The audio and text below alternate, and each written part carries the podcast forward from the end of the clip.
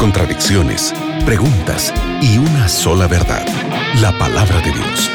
En la mira de la verdad, junto al profesor Leandro Cuadros.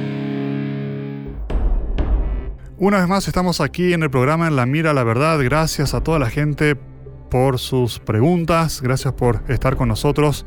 Estoy junto al profe Leandro Cuadros. ¿Cómo estás? Que bueno, Nelson, que estamos juntos para estudiarmos la Biblia con nuestros amigos de la radio Nuevo Tiempo. Qué bien, mira, nos vamos a Venezuela.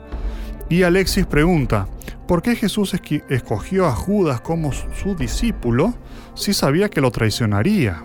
¿Cómo podemos entender ese tema, Leandro?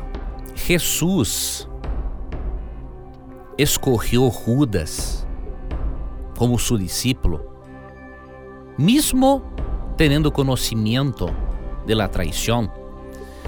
Porque Jesús es omnisciente, pero también omnipotente.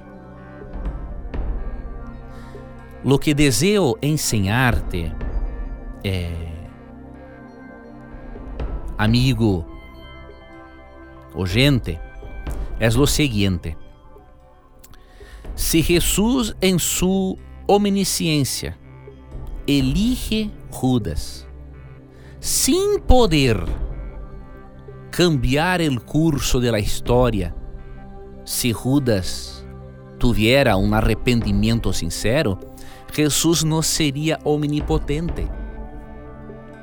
Se Jesus estuviera preso em sua omnisciência, ele não seria onipotente. Então Jesus elegeu Judas porque Jesus tinha conhecimento de que com seu poder omnipotente ele poderia cambiar o curso da história se Judas tuviera um arrependimento. Então recuerdes, Deus é omnisciente, ou seja, conhece todas as coisas, pero ele é, ele é também omnipotente.